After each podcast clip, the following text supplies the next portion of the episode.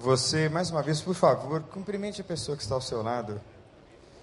Diga a ela quão importante é que ela tenha conseguido vencer provavelmente o trânsito, o cansaço e tantas outras razões ou prováveis empecilhos e tenha conseguido chegar até a casa do Senhor, para que juntos nós terminássemos hoje a série sobre ansiedade.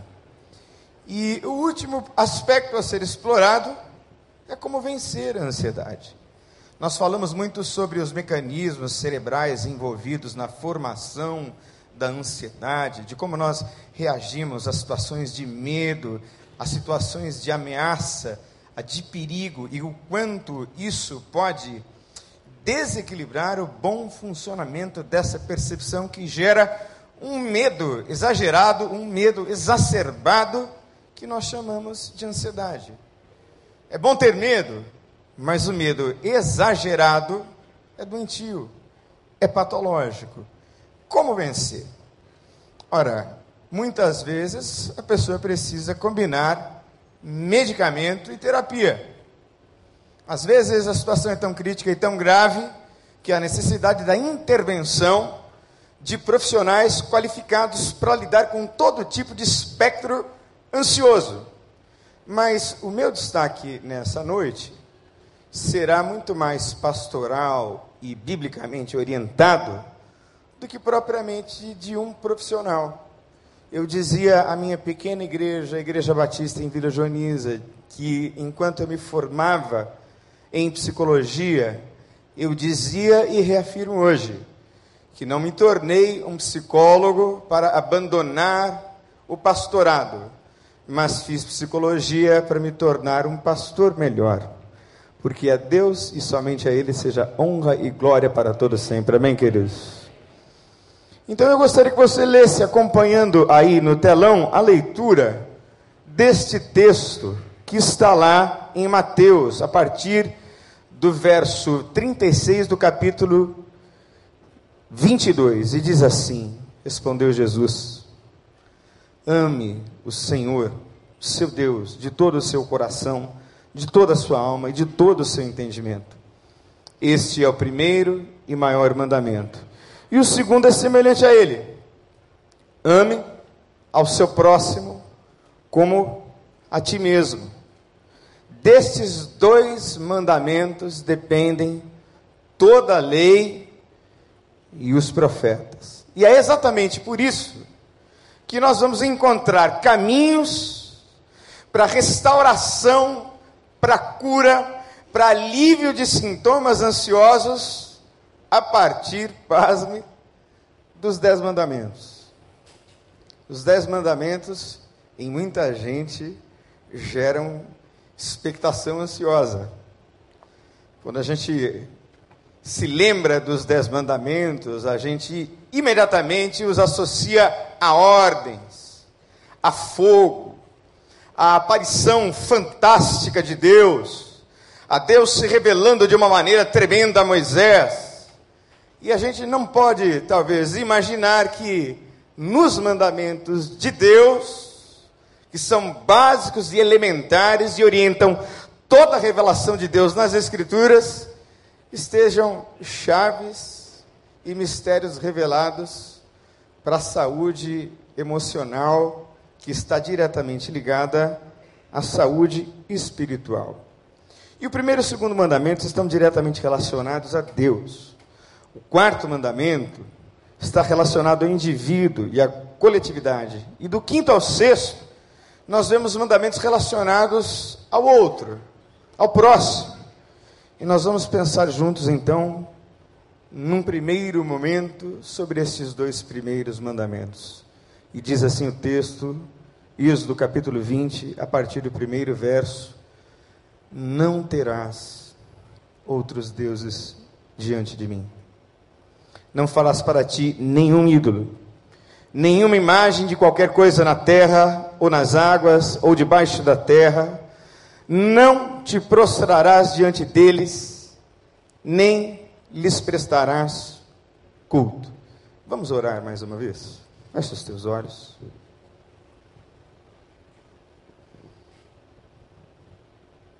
e vamos clamar ao Senhor. Feche os teus olhos. E peça a Deus para falar com você.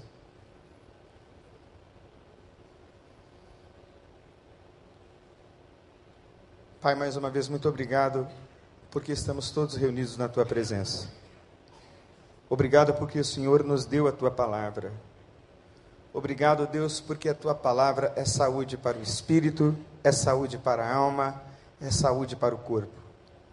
Obrigado porque nós vamos meditar no que diz e que nos ensina a tua palavra.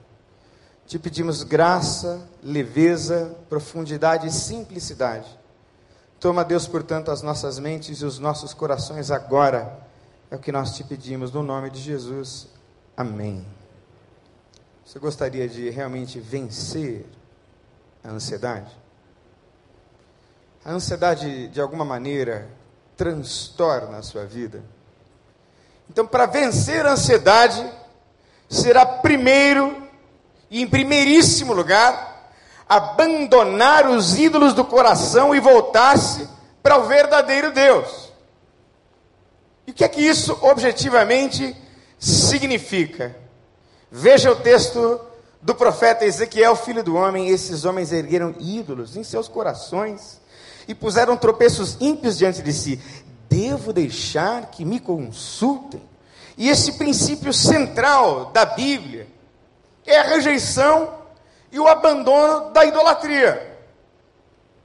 Todas as crises, todas as confusões, todos os desequilíbrios, todos os destemperos, Começa quando Deus sai do centro, quando Deus sai do lugar onde ele deveria estar.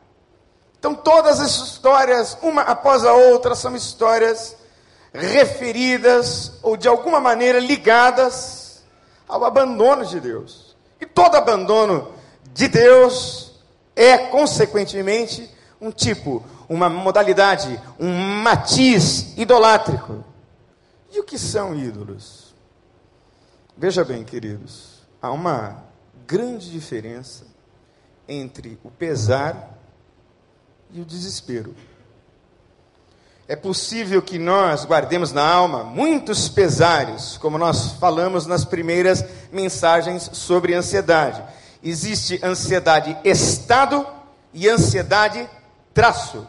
A ansiedade estado é aquilo que eu senti momentos antes de assumir aqui o púlpito, como sempre acontece aquele friozinho gostoso na barriga que nos dá motivação para vencer o desafio. Passou, nós vamos em casa e para casa felizes como se tivéssemos marcado um gol de placa.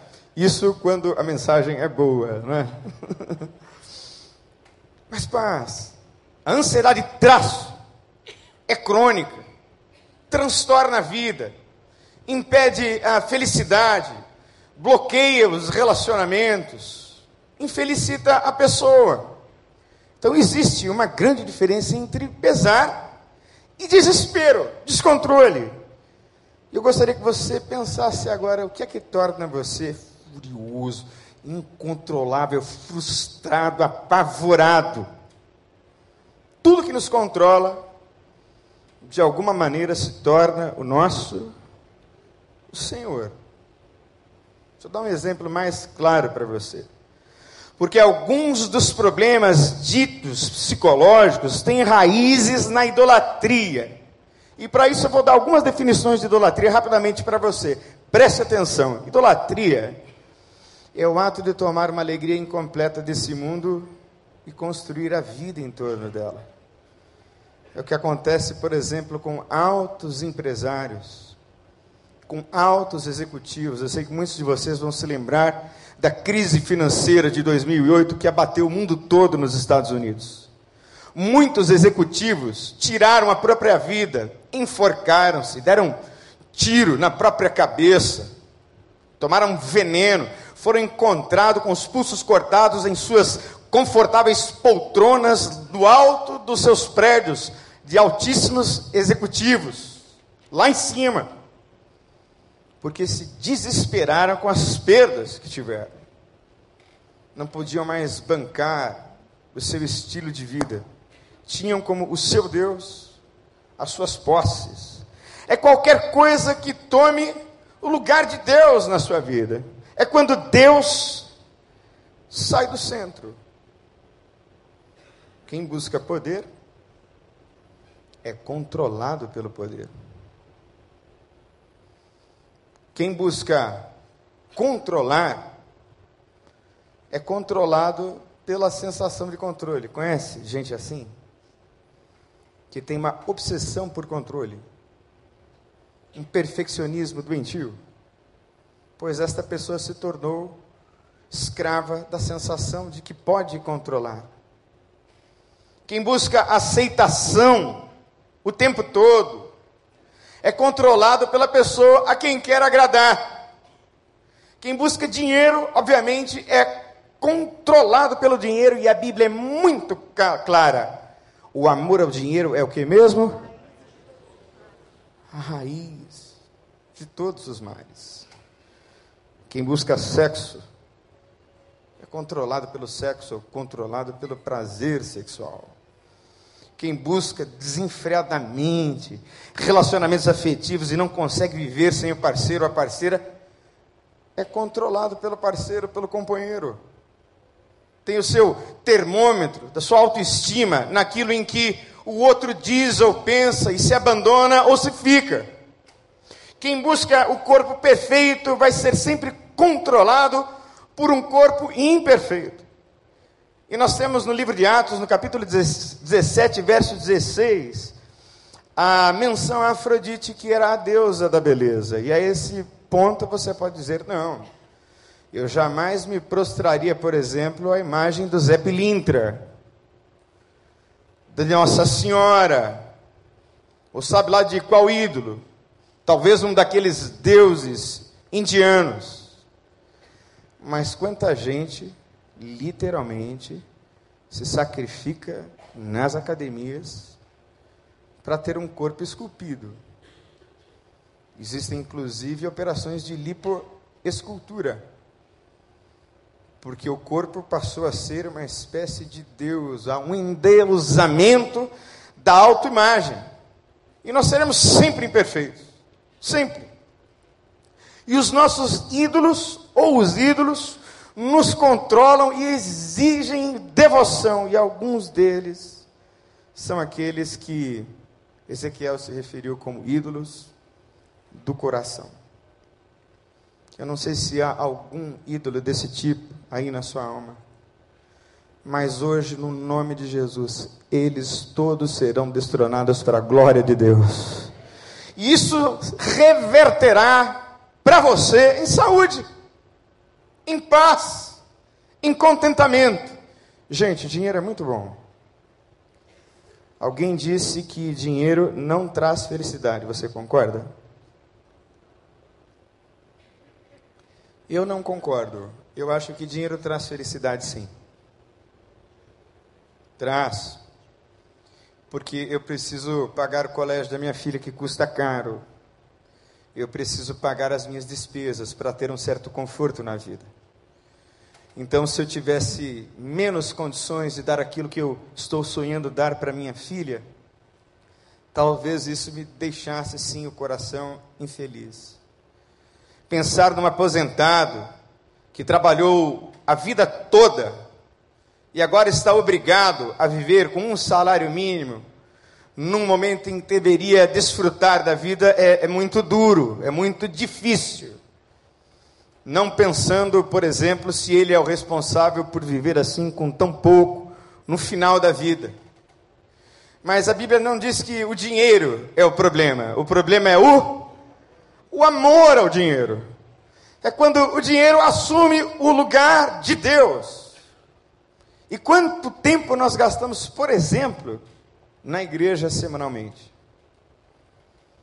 Quanto tempo, e ainda nosso pastor insiste tantas vezes: vem igreja, vem igreja, vem igreja. Parece que ele faz isso de maneira despropositada e automática. Não, meus irmãos, venha à igreja por uma razão muito simples porque você passa a maior parte do seu tempo produzindo riquezas ou extraindo os seus proventos, o seu sustento digno para sustentar a sua casa. E passa muito pouco tempo na presença de Deus ou em atitude devocional durante o restante das horas da semana. Então, em certo sentido e medida, o dinheiro exige sacrifícios. E nós somos capazes de muitos sacrifícios por causa de dinheiro. E eu gostaria de saber se seríamos capazes dos mesmos níveis de sacrifícios por causa de Deus e do seu Evangelho. E o desejo, como eu disse nas outras, nas outras mensagens passadas, é um saco sem fundo que não enche nunca. O desejo de ter só pode ser saciado quando nós andamos cheios do Espírito Santo de Deus, aleluia, que nada mais enche. Então, talvez na sua alma e no seu coração, o dinheiro seja um ídolo. 1960, 20% dos ricos do planeta tinham 70% da riqueza. Hoje, 86% são os mais ricos. Os 20% mais pobres, naquela época, em 60, tinham 2,3% das riquezas. Hoje, menos de 1% detém um pouquinho para si. Um dinheiro é, sem dúvida nenhuma, um ídolo terrível. E eu gostaria que você nessa noite aprendesse a viver com o que você tem e fosse fiel a Deus com o pouco que você tem, porque diz a palavra do Senhor: foste fiel no pouco e sobre o muito te colocarei. Abandona esse ídolo hoje. Joga isso fora. Abra mão de grilhões e de correntes que prendam você e que tornam você doente e adoecido. Abra mão. Segundo lugar, trabalho pode ser um ídolo. As horas dedicadas ao trabalho, porque nós não sacrificamos mais humanos no altar como se sacrificava, por exemplo, na época de Abraão. Haviam sacrifícios humanos. E é interessante que naquele sacrifício em que Deus prova Abraão, ele diz: Não estenda a mão contra o menino. Naquele momento, o sacrifício humano, da perspectiva de Deus e por causa de Deus e por causa da revelação de que Deus é amor, foi, em certo sentido, abolido. Ou entendido como um grave pecado. Mas muitos pais trabalham de domingo a domingo e sacrificam os filhos sem ter tempo para eles. Fazem sacrifícios de crianças de uma maneira muito mais sofisticada e menos perceptível. Porque tem que trabalhar, trabalhar, trabalhar, trabalhar, trabalhar. O poder pode ser o outro ídolo. Irmãos, como nós todos, e eu primeiro, somos vaidosos. O poder mexe com a gente. E há quem diga que o poder corrompe. Eu não acredito que o poder corrompa. Eu acredito que o poder revele. O poder revela a pessoa. O sujeito perde uma posição, perde uma oportunidade, se descontrola pela vida. É um ídolo. O ego, a autoimagem, a percepção exagerada sobre si mesmo. E vejam que tem um estudo muito interessante que eu dei uma olhadinha essa semana. E esse estudo diz o seguinte: que não são as pessoas com baixa autoestima que são perigosas. São as pessoas com a autoestima muito elevada ou supervalorizada é que machucam e ferem os outros. Coitadinho, quem tem a autoestima baixa é fraquinho e vulnerável.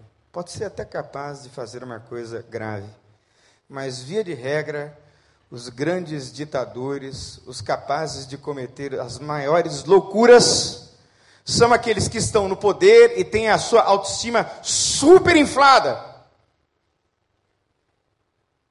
E às vezes, irmãos, o que está no centro do nosso coração não é Deus, é a nossa satisfação pessoal, a nossa imagem, aquilo que nós parecemos. E tem duas palavras gregas para orgulho que Paulo usa em 1 Coríntios, no capítulo 4, verso 6. Ele diz assim: Assim, ninguém se orgulha a favor de um homem em detrimento do outro. E as palavras que ele usa para orgulho em vários outros textos é rubris, que significa soberba ou autoestima elevada. Mas nesse texto ele usa a palavra fisio, que é como se o sujeito ficasse inchado, inflado. E eu ouvi do pastor Wander uma coisa aqui desse púlpito, para eu nunca mais esquecer. Preste bem atenção, irmãos. Nós somos aqui 12 pastores. Entre os pastores nós temos profissionais psicólogos, mas nós somos egos, selves, pessoas com a nossa própria identidade fragmentada. Nós não somos perfeitos. E só um ego perfeito é que tem poder para restaurar um ego ferido e machucado. De qual ego perfeito eu estou falando, irmãos? Quem é o ego perfeito? É Jesus Cristo. É por isso que a palavra de Deus nos orienta para que cada vez mais nós nos assemelhemos a quem mesmo? A Jesus, a Cristo. E Cristo é manso e humilde de coração, relacionamentos e pessoas. Eu não vivo sem o meu marido. Meu Deus, eu não vivo sem o meu filho. Vive, claro que você vive. Eu não estou sugerindo que você vá mandar embora o seu filho, o seu marido após essa mensagem. Não é isso. Por favor. Estou dizendo que você vai jogá-lo no lixo se ele estiver com algum tipo de problema ou pecado. Não é isso mas você não pode atrelar a sua felicidade à felicidade do outro. A gente que se liga de maneira doentia na outra pessoa e não vive a própria vida. A gente que se liga de maneira doentia ao outro e vai adoecendo junto com o outro. O outro adoece e você adoece junto. E aí acorda pensando no outro Passa o dia todo pensando em como está o outro. E vai dormir pensando se o outro fez isso ou fez aquilo. Ou se deixou de fazer isso, deixou de fazer aquilo. Deixa eu dar um exemplo assim, muito, muito, muito, muito comum. Um homem ou uma mulher que foram traídas ou traídos duramente na experiência do adultério. A mulher acorda apesar de ter perdoado e decidido continuar casada, o sujeito se levanta, coloca um perfume e aí ela pensa: vai encontrar com a outra. O tempo médio de restauração de uma doença, de uma, de uma experiência, perdão, como essa, é de dois anos. Mas quando essa preocupação toma controle e domínio da pessoa, criou-se aí um ídolo. Meu irmão, minha irmã, se você andar com Deus e estiver firme, não há nada que esteja em oculto que não haja de ser revelado pelo nosso Deus, aleluia. Entregue os seus relacionamentos a Deus e viva a sua vida. E você vai entender que isso de maneira nenhuma é uma proposta egoísta na medida em que os outros mandamentos serão estudados.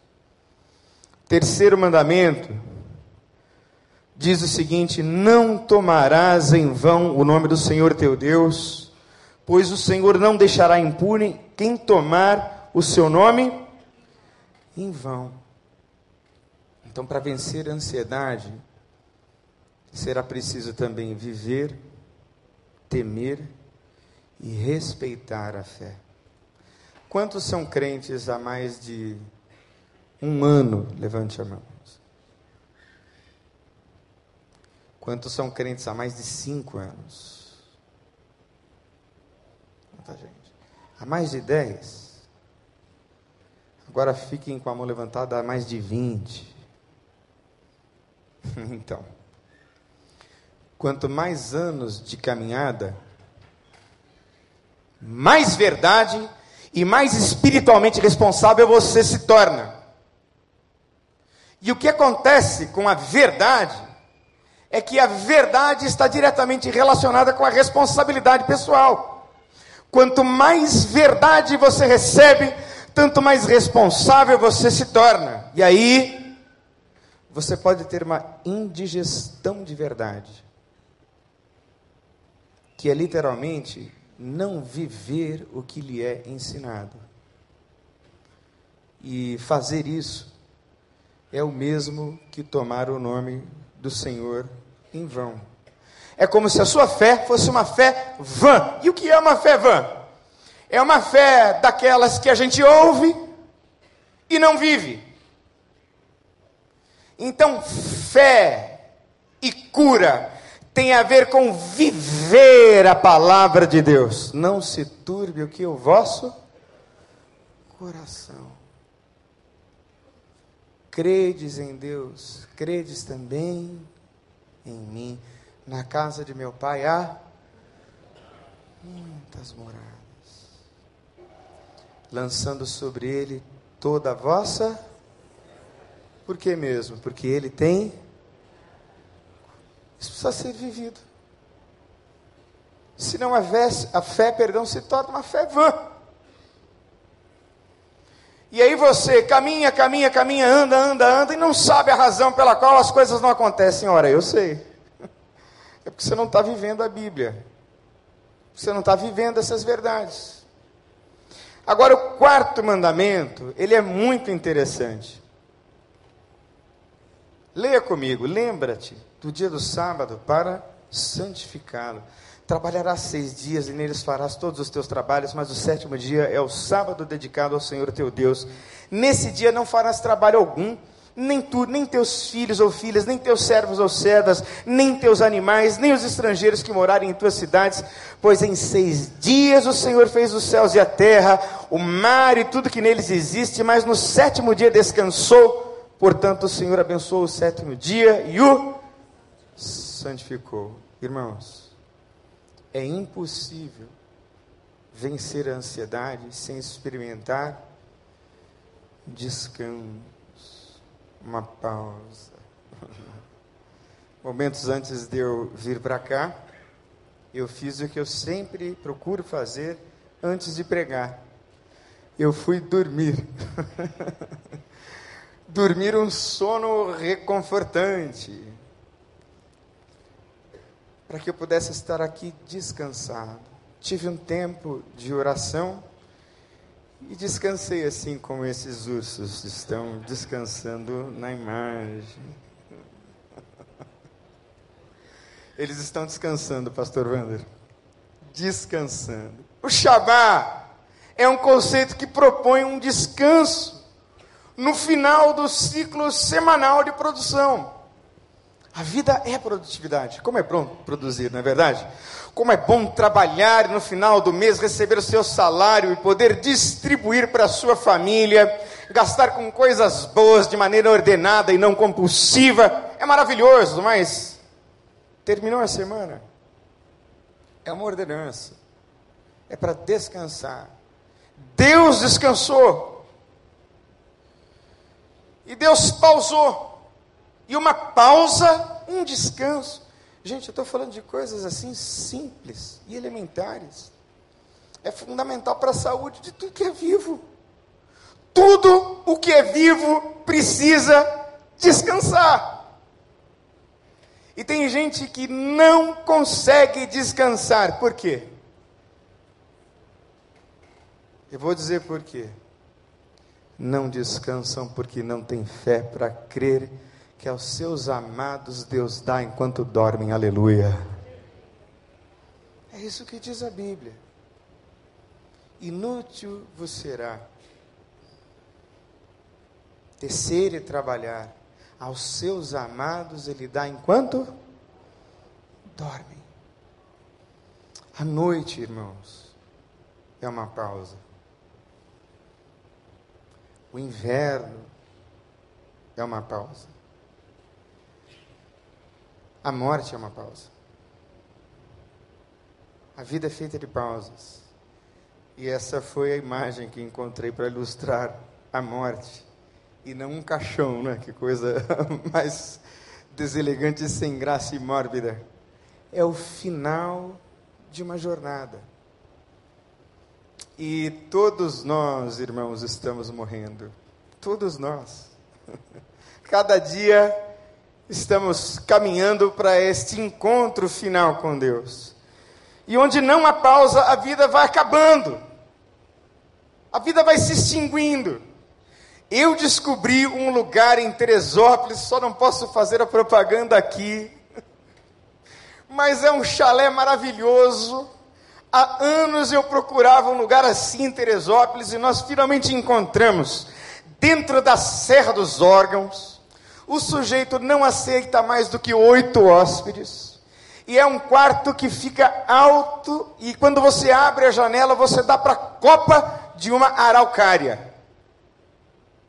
E o que se escuta durante a noite toda é o barulho de um rio que vem correndo entre as pedras, para onde eu levei duas das mulheres da minha vida para tomar banho gelado, a Simone e a Sofia. Porque por falta de uma eu tenho três mulheres, viu, irmãos? Sou casado com uma, mas tenho três: Simone, Nicole e Sofia. E parece que 24 horas não basta para gente, não é? Prazer, vitalidade, criatividade depende de pausa. Agora, tem gente que quer viver pausada assim toda hora. Assim, o sujeito não levanta para coisa nenhuma. Para isso, digo a você o que dizia a minha mãe: a vida é dura para quem é mole. Então levanta e vá trabalhar sim, com todo o teu vigor, de toda a tua força, de toda a tua alma, de toda a tua paixão, de toda a intensidade possível, mas pause. Descanse. Descanse em Deus. Descanse que o teu marido alcoólatra, Deus vai cuidar dele no nome de Jesus. Descanse, porque o teu filho que está longe dos caminhos do Senhor, Deus é o Deus de toda a terra, Ele conhece o teu filho pelo nome. Descanse quando a doença chegou, porque se a doença chegou, Deus permitiu, e o mesmo Deus que pode curar, também pode salvar e ainda querer e desejar trazer para junto de si na eternidade. Descanse, porque o controle da vida está nas mãos de Deus. Descanse. As pausas, gente, elas são substituídas por diversão, por alienação. Nós temos uma incapacidade de parar, de viver 200 por hora. Uma aceleração frenética e desenfreada. E para isso mesmo existe a indústria do entretenimento para entreter. Show, balada, shopping, TV a cabo, celular, é para entreter. Gente, olha, eu não tenho nada contra a Disneylândia, mas você quer não tirar férias, vá para a Disneylândia. Você não vai ter férias na Disneylândia. Você vai correr desesperado de um lugar para o outro se for alta temporada e se você não comprar o Fast Pass, né, porque você não tem dinheiro para comprar o passe rápido. Você vai ficar uma hora na fila se for no verão, hum, se prepare. A Flórida assim, é bem fresquinha no verão, assim, é uma delícia. E aí os filhos para lá, e os filhos para cá, e choram. E pai, compra um sorvete. Aí você, meu Deus do céu, quantos dólares custa esse sorvete? Meu Deus, e cartão de crédito, e vai. É uma loucura. A gente troca a pausa por uma série de coisas que vão alienando a gente. Sabe por que, que a gente se entrete tanto?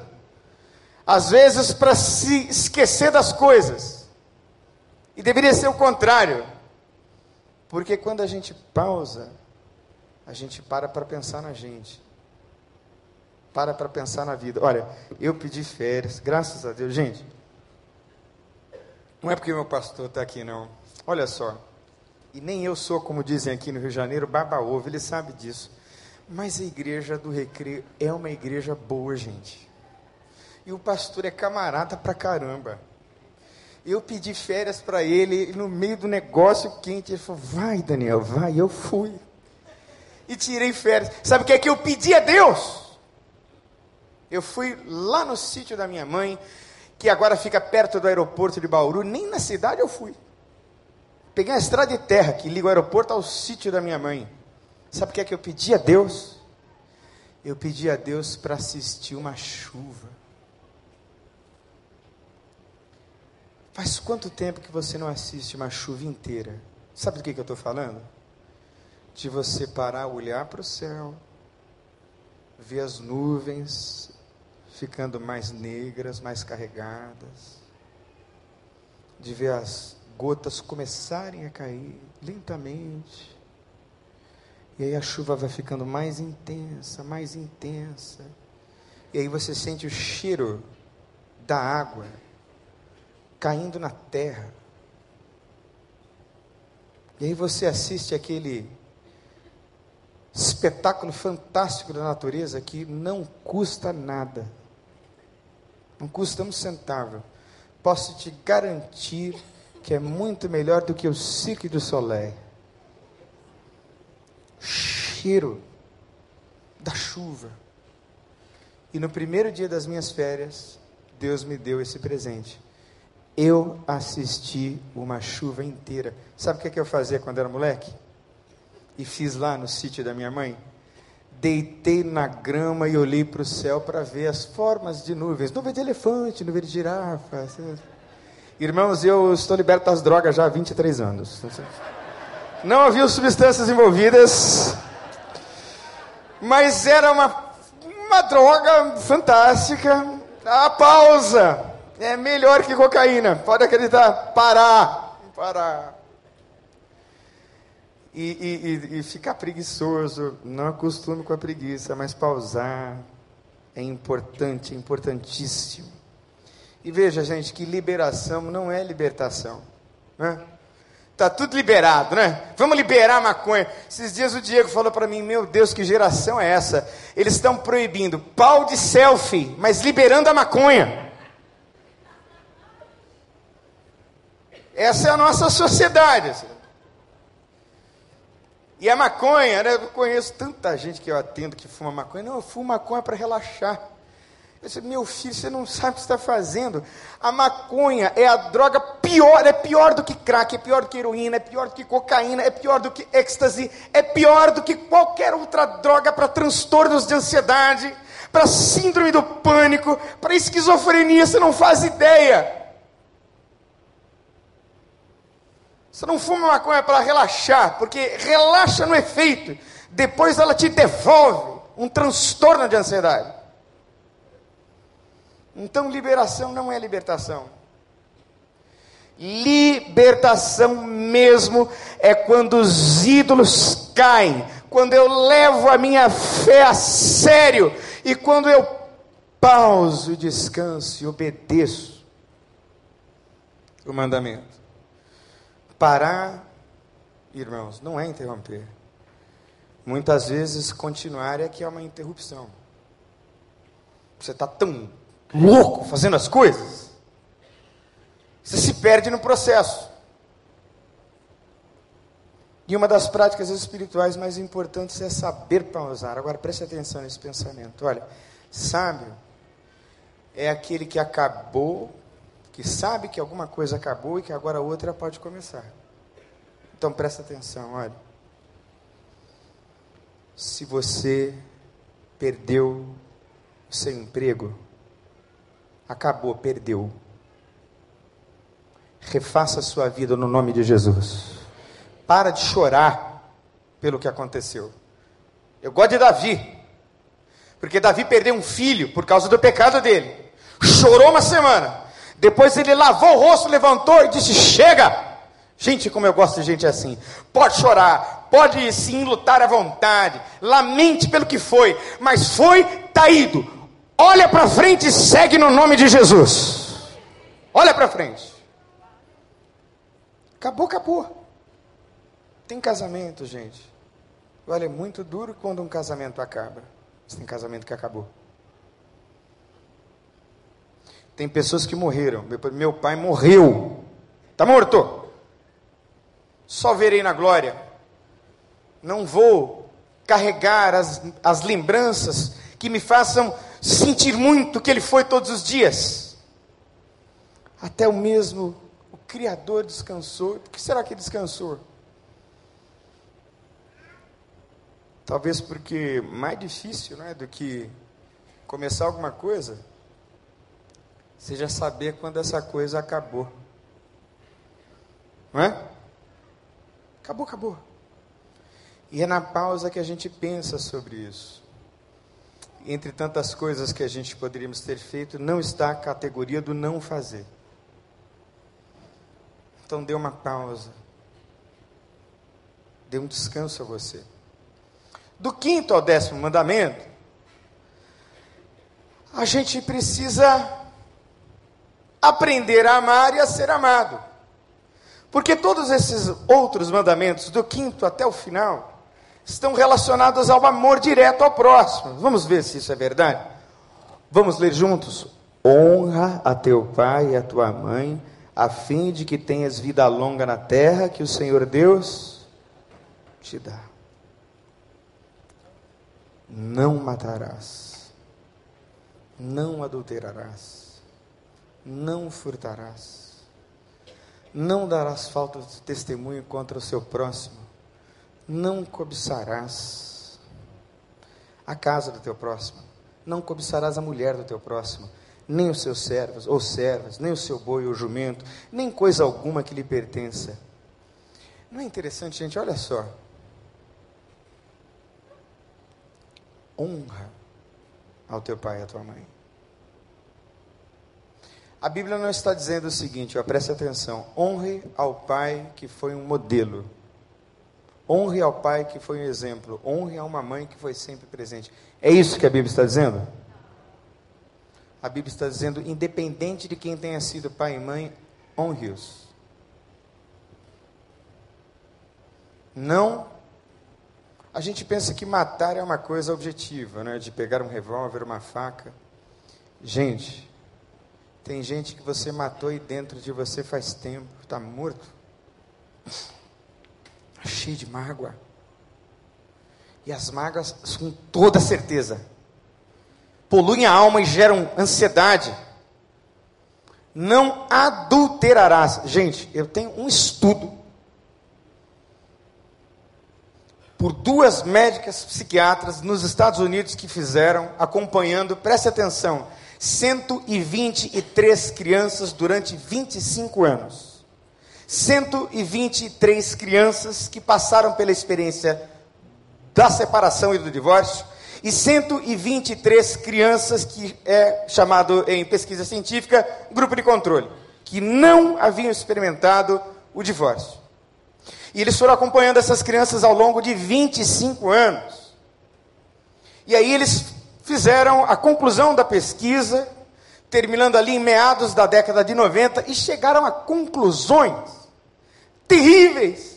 Por exemplo, um dos achados é que as imagens de violência dos pais brigando nunca mais sai da memória das crianças. Nunca mais. Tinha esse garoto que tinha esse sonho de que o pai entrava de repente na sala, pegava um revólver para dar um tiro na mãe, mas os policiais chegaram e conseguiram conter aquele homem furioso. E esse menino, já com 30 anos de idade, tinha o mesmo sonho, o mesmo sonho, o mesmo sonho que o perturbava. Até que a sua mãe soube do sonho e então ela disse ao terapeuta: Não, isso não foi sonho. Isso aconteceu. E o meu filho tinha apenas três anos de idade. Por que é que Deus odeia o divórcio? E nós já estamos entrando na semana da família. Por muitas razões. E eu estou citando nessa pesquisa o impacto do divórcio e do adultério para os filhos. Um outro achado. Os filhos faziam o que nós chamamos de transtorno de adaptação em psicologia. Porque um dia estavam na casa, outro dia, ou em outro mês, em outra casa. Um dia aparecia uma pessoa muito elegante se apresentando como novo pai. Um ano depois, o sujeito ia embora. E aí depois chegava um outro. E aí essas crianças cresceram sem referencial de adultos equilibrados. E elas mesmas também se divorciaram lá na frente. Terceiro achado, porque tem cerca de 27 achados. Só para a gente fechar. É que os papéis se invertiam. Sabe em que sentido?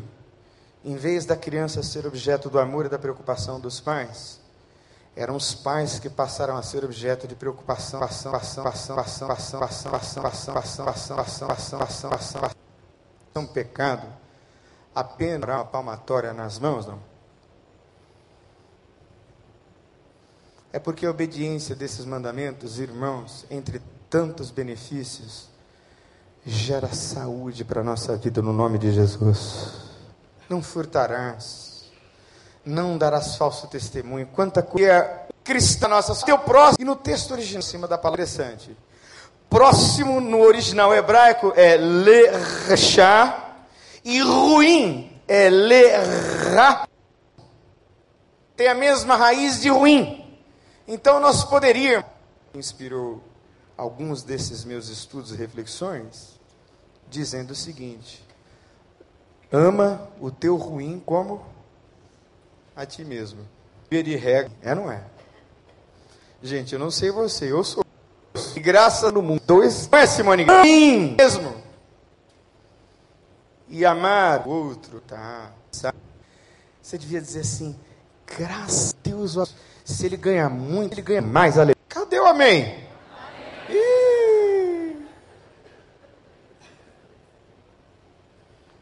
Amar verdadeiramente o outro é amar o aprender a amar com o que há de ruim em nós.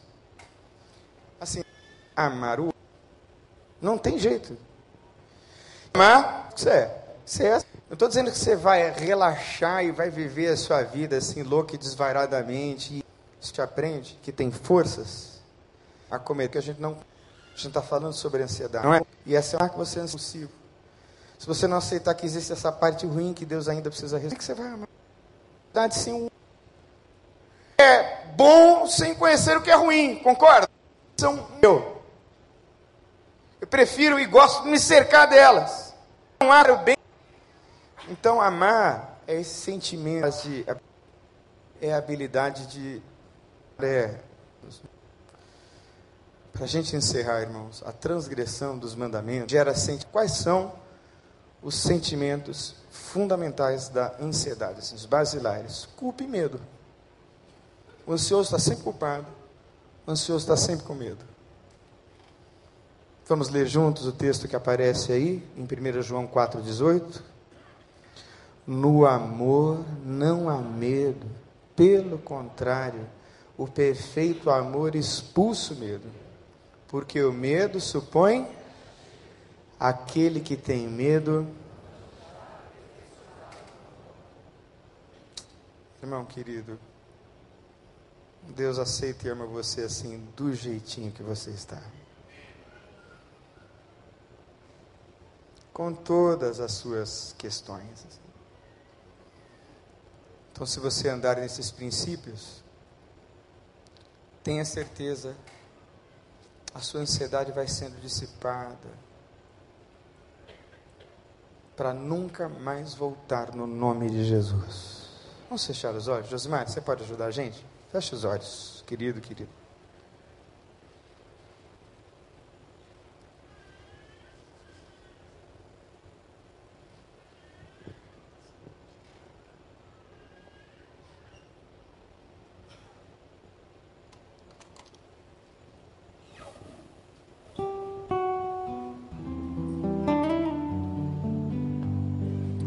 Olhos.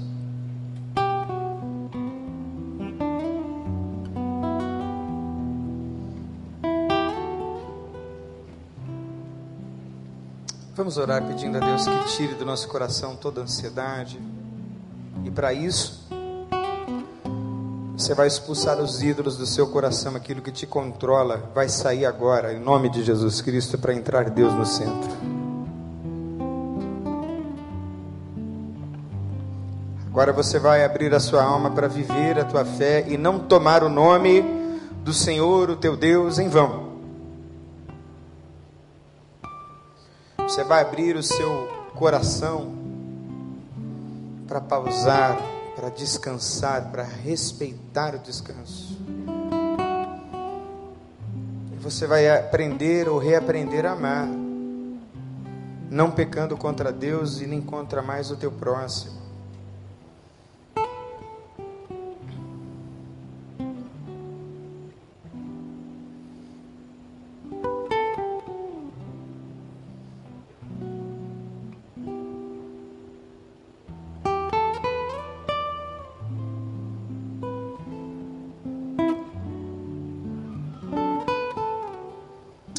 Deus, em nome de Jesus.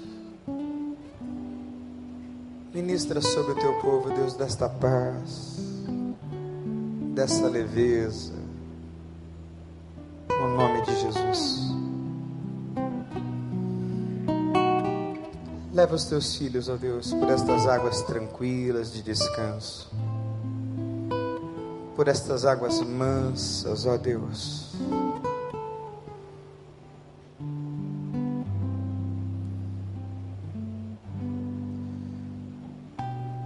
Leva os teus filhos, ó Deus, a esta entrega, Deus, que reconforta a alma, que traz restauração e vida. Livra-os, ó Deus, de toda ansiedade. Pela fé na tua palavra. E de que o Senhor tem tudo e todos nas tuas mãos. Pois assim nós oramos neste nome doce, doce de Jesus. Amém. Você pode aplaudir o Senhor bem forte.